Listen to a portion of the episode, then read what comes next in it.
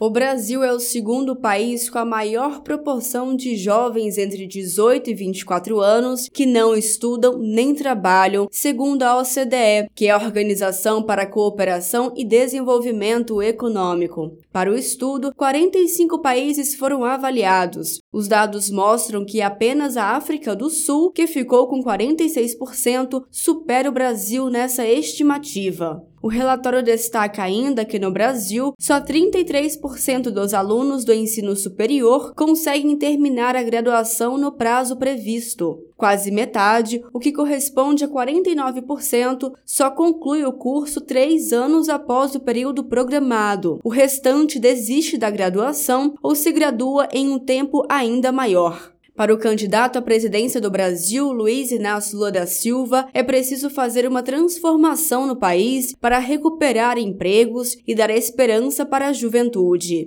uma revolução para recuperar o emprego, para recuperar a economia, para recuperar a educação, para recuperar a ciência e tecnologia, para dar esperança para a juventude brasileira.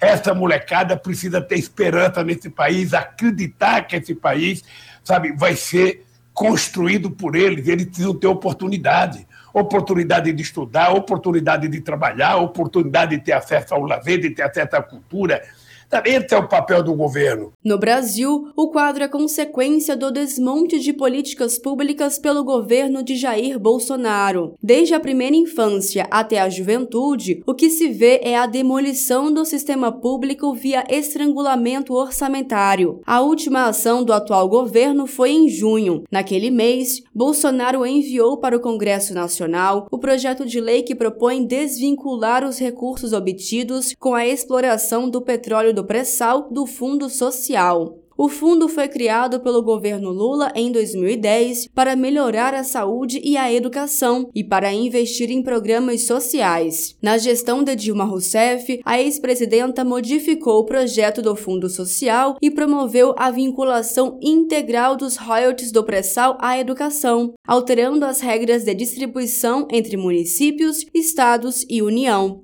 Agora, Bolsonaro quer se apropriar desse dinheiro enquanto terceiriza os gastos em educação com um orçamento secreto.